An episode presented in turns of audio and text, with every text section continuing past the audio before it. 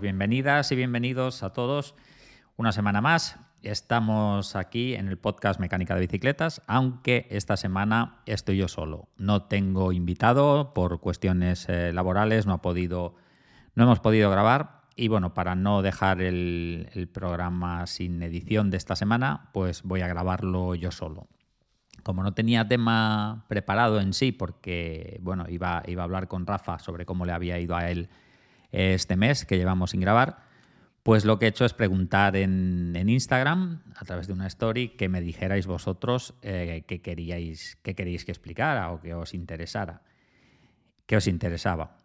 Y bueno, he recibido algún mensaje de cosas diferentes, ¿vale? Y lo que voy a hacer, pues bueno, va a ser eh, leer esas preguntas ir contestándolas. No se me ocurre, no se me ocurre nada, nada mejor para hacerlo y creo que, puede ser. Eh, creo que puede estar bien, incluso que, lo podemos hacer bastante a menudo, porque al final el podcast es para que os guste a vosotros. Y si me hacéis preguntas, pues mejor que mejor. Entonces, primero, pues bueno, quería, quería comentaros que la semana en la escuela pues ha discurrido igual que cualquier otra semana, eh, salvo la novedad de que estamos arrancando el curso presencial, ay, perdón, el curso presencial, el curso a distancia que le hemos llamado, no le hemos querido llamar online, le vamos a llamar curso a distancia porque al final es un curso más al, estilo eh, antiguo de los cursos a distancia, ¿no? donde se enviaba todo el material a casa, los libros y demás, pues bueno, aquí es un poco así, lo que pasa que lo que enviamos son las bicicletas, las herramientas. Y bueno, pues ya hay cuatro personas que, se han inscrito a la primera edición que tiene durante esta semana, todavía mantiene el precio de oferta en 750 euros. Eh, después de esta semana va a pasar a 1550, que va a ser el precio que va a tener. Y os recuerdo que, bueno, que tenéis acceso a la plataforma de formación online donde tenéis todos los videotutoriales y después eh, os enviamos en dos, en dos envíos, en dos bloques, todo el material necesario, las bicicletas, los componentes, eh, el soporte de reparación, el centrador, mm, todas las herramientas para que podáis hacer la parte práctica. Y una vez finalizados estos dos bloques, pues bueno, el que quiera optar a la certificación, pues solo tiene que venir un día a Barcelona, que puede ser eh, de lunes a sábado, el día que le venga bien para hacer el examen y obtener la certificación CMB, que os recuerdo que es una certificación avalada por la Asociación de Fabricantes de Bicicletas de España. Y nada, pues eso ha tenido, ha tenido muy buena acogida y ya tenemos cuatro personas inscritas en esta primera edición, que ya les estamos enviando todo el material para que empiecen a hacer la parte práctica. Se me olvidaba, también hay una clase online en directo semanal con los mecánicos para que les puedan eh, responder y formular dudas que tengan, además del formulario de contacto que hay debajo de cada video tutorial para que puedan em, hacer todo tipo de preguntas. Y luego esa clase semanal en directo con el mecánico. Bueno, pues eh, esto ha sido un poco la semana en la escuela. Luego también, bueno, también en, en que os recuerdo que es ese club en el que hay formación, comunidad, vamos a hacer directos, hay noticias, todo relacionado con el mundo de la bici. Esta semana hemos subido la lección de eh, cómo purgar un freno Avid, perdón, un, freno SRAM. Avid era la nomenclatura de la marca antigua, ahora son SRAM. Pues hemos subido el, el video tutorial de cómo purgar frenos de SRAM. También hemos subido el podcast que grabamos con Miguel Ángel de, de Rewill. Os recuerdo que dentro de, la comunidad, dentro de la, app que usamos para la comunidad, eh, en el club, vamos subiendo estos podcasts que grabamos en vídeo también, además de en audio, y solo se pueden ver en vídeo de momento en, en la plataforma, en m.club. Os recuerdo que por 5 euros al mes se paga de manera, se cobra de manera automática, no tenéis que estar pendiente y os podéis dar de baja cuando queráis. Ahí podéis eh, daros de alta y entrar en esta comunidad en la que siempre estamos hablando sobre mecánica, hay bueno, formación en formato video tutorial para que podáis también aprender mecánica y hacer preguntas a, a, la escuela o bueno, ya empiezan a responder incluso entre los alumnos que ya van avanzados, van respondiendo unos a otros. Y no tengo nada más nuevo que, explicaros de esta semana. Ha sido una semana muy tranquila y si os parece voy a empezar a, a responder las preguntas que me habéis hecho por Instagram. Vamos a ver. Eh, Juan Sebastián Muñoz nos dice que hablemos sobre cambios electrónicos de bicicleta de montaña. Eh, esto quizá, puesto que yo solo controlo de Shimano, de los cambios electrónicos de Shimano, quizá grabemos un podcast específico sobre, eh, un, o un podcast específico o hablar con Sergi quizá o con Juan Antonio sobre los cambios electrónicos un día y así hablaremos, de todas las marcas, porque ya os digo que yo controlo bastante de, de los Day2 de Shimano, pero de, de, SRAM ya no trabajaba de mecánico cuando salieron y de Campanolo no los toqué nunca, con lo cual creo que no soy la persona más indicada, así que otro día hablamos de ello. Eh, Bike Service 8 nos dice que cómo hace para coger desde otro país bueno, yo esta pregunta la entiendo como que cómo hace para hacer los cursos, porque, bueno, coger en, en, Latinoamérica todos sabemos lo que, lo que quiere decir. Entonces, en eso no te puedo ayudar. Y en lo de hacer los cursos desde otro país, pues bueno, tienes cursos online en mep.academy o si quieres, lo que te he dicho, te puedes apuntar a esta comunidad online que está en mep.club, este club, y ahí por 5 euros al mes más o menos 5 dólares, un poquito menos, eh, pues tienes acceso a formación también. ¿Vale? Bien, eh, Serpus eh, pregunta, bueno, pregunta, nos dice que hable de los cursos a distancia.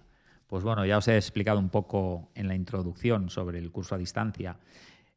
simplemente es eso, tú te apuntas, ahora está en oferta 750 euros y te enviamos a casa el primer bloque. Te damos acceso al primer bloque de formación con videotutoriales y te enviamos a casa todo lo necesario para ese primer bloque.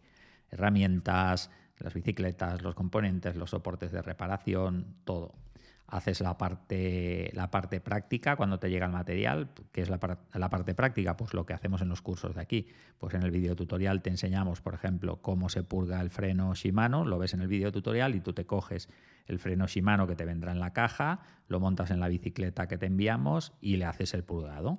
Y una vez lo finalizas, pues si tienes dudas, tienes un video tutorial, tienes un formulario debajo del video tutorial y si no, en la clase semanal pues eh, le preguntas al, mecánico en la, tutoría semanal en directo. ¿vale? Cuando acabas ese primer bloque, nos lo comunicas, te recogemos todo el material y te enviamos el material del segundo bloque y te damos acceso al segundo bloque.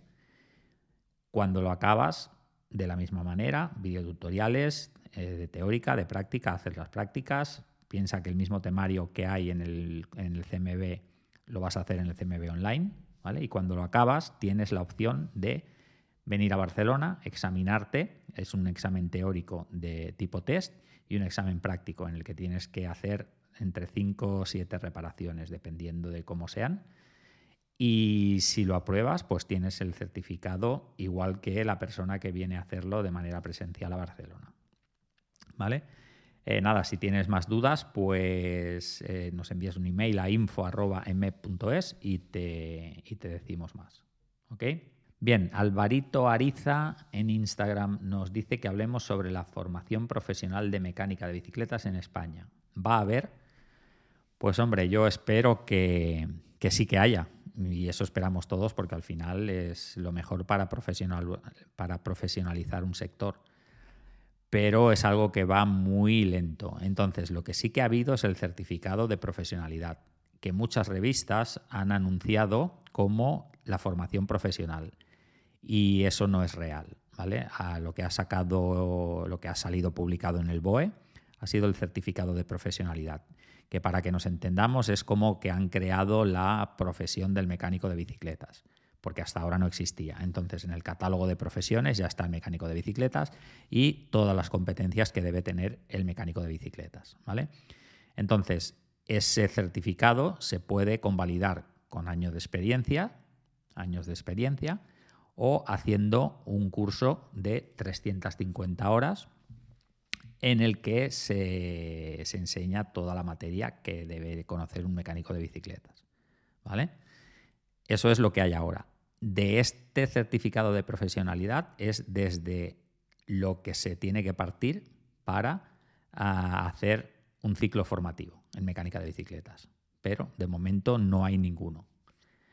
Eh, ahora, mm, yo espero que sí, que con el tiempo mm, se desarrolle y se lleve, se lleve a cabo. ¿Vale? Pero eso es lo que hay a día de hoy. Por más que alguien te diga que no, que en el BOE han publicado, bueno, lo que han publicado en el BOE hasta día de hoy, que estamos a 15 de febrero de 2022, es lo que te acabo de decir, el certificado de profesionalidad.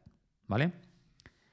Pues venga, seguimos. Eh, BCP Suspensions, un taller de Barcelona especializado en suspensiones y servicio técnico de alguna marca, nos dice que, hable, que hablemos de suspensiones y se ríen. Pues bueno, mm, a nivel, a nivel básico yo sí que os puedo hablar algo de suspensiones y quizá os puedo hablar pues, de lo más básico, ¿no? de, la importancia que tiene el mantenimiento de las horquillas y de los amortiguadores. Al final, eh, aquí en España estamos acostumbrados a hacer kilómetros, a hacer, hacer, hacer y bueno, solo ir al taller cuando la bici se estropea. Eh, cualquier máquina, del tipo que sea, la bici no deja de ser una máquina, eh, necesita un mantenimiento preventivo. ¿Vale? Eso quiere decir, pues, lubricación, engrase, sustitución de componentes, porque esa mecánica preventiva evita averías a posteriori. Entonces, en las suspensiones, tanto horquilla como amortiguador, es donde más importancia, junto con la transmisión, tiene ese mantenimiento preventivo para evitar eh, males mayores. Entonces, simplemente tenéis que verlo de la siguiente manera. El aceite de lubricación de una horquilla es como el aceite del motor de un coche, exactamente igual. Si te quedas sin aceite o el aceite está muy deteriorado, muy degradado, tienes el riesgo de gripar el motor eso lo sabemos todos. Pues el aceite de lubricación que utilizan las horquillas es exactamente lo mismo. Si nos quedamos sin ese aceite o está muy degradado, podemos gripar las barras de la suspensión. No es gripar, pero bueno, todos sabemos lo que pasa en las barras cuando van sin aceite, ¿no? que se rayan y ya no tienen arreglo. Pues eso es así, de sencillo. El que lo quiera entender, que lo entienda y el que no, que se arriesgue. Entonces, eh, simplemente eso, hay que hacer mantenimiento preventivo a las horquillas y a los amortiguadores también, pero sobre todo a las horquillas. Entonces, pues bueno, como mínimo, como mínimo, como mínimo, y ya vamos arriesgando mucho, sería conveniente hacer un mantenimiento al año. Mm, ya no pido más, pero como mínimo eso, ¿vale? Y aún así no te escapas de que si haces muchos kilómetros, eh, dañes la horquilla, porque un mantenimiento, si haces muchos kilómetros al año, es poco. Entonces, pero bueno, como media ya se habla de un mantenimiento al año. Es muy, muy importante, al nivel que os he dicho. ¿Vale? Eh, nada, eh, de todas maneras, pues invito al taller BCP Suspension a que si quiere participar en el podcast, aquí nos tienen para que puedan hablar si les interesa sobre suspensiones una vez a una vez al mes o cada, cada mes y pico puedan venir a, hablarnos sobre cómo va el sector. La invitación se queda abierta. Vamos con Bicitecnic, antiguo amigo de la infancia, alumno y compañero de, de, profesión. Nos dice que hablemos de las tijas, de los mantenimientos de las tijas telescópicas. Pues un poquito lo mismo que con los grupos electrónicos de ciertas marcas. Mm, en tijas telescópicas sí que no tengo nada de experiencia, no he tocado nada. Entonces, lo podemos hablar pues con, Juan Antonio, con Sergi, o si la gente de BCP Suspension se anima, pues pueden venir por aquí a hablarnos de tijas. Así que, Dani, eh, te vas a quedar como estabas.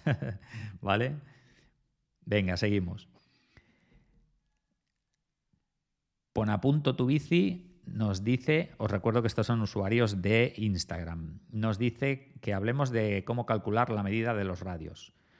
Bueno, pues eh, hay fórmulas matemáticas y, métodos, mm, algunos más raros que otros, para calcular la medida de, los radios, pero yo creo que la mejor manera es utilizar una de las eh, páginas web que hay en Internet para calcular esa medida. A mí me gusta mucho la de SAPIM, que es la marca de radios y tiene su calculador de radios para mí muy, muy potente porque a nivel gráfico está súper bien explicado, donde te dice y te guía en el paso a paso de las medidas que necesitas introducir en, esa página para que al final te dé la medida del radio.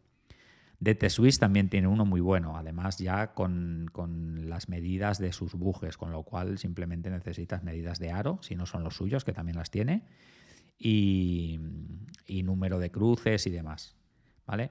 Pero simplemente es así de fácil. Hay la página, tú simplemente escribes en, Google, escribes eh, Spoke, Spoke Calculator, Spoke Calculator, y te tira ahí las búsquedas de las principales páginas que tienen un calculador de radios. Y es súper fácil hacerlo.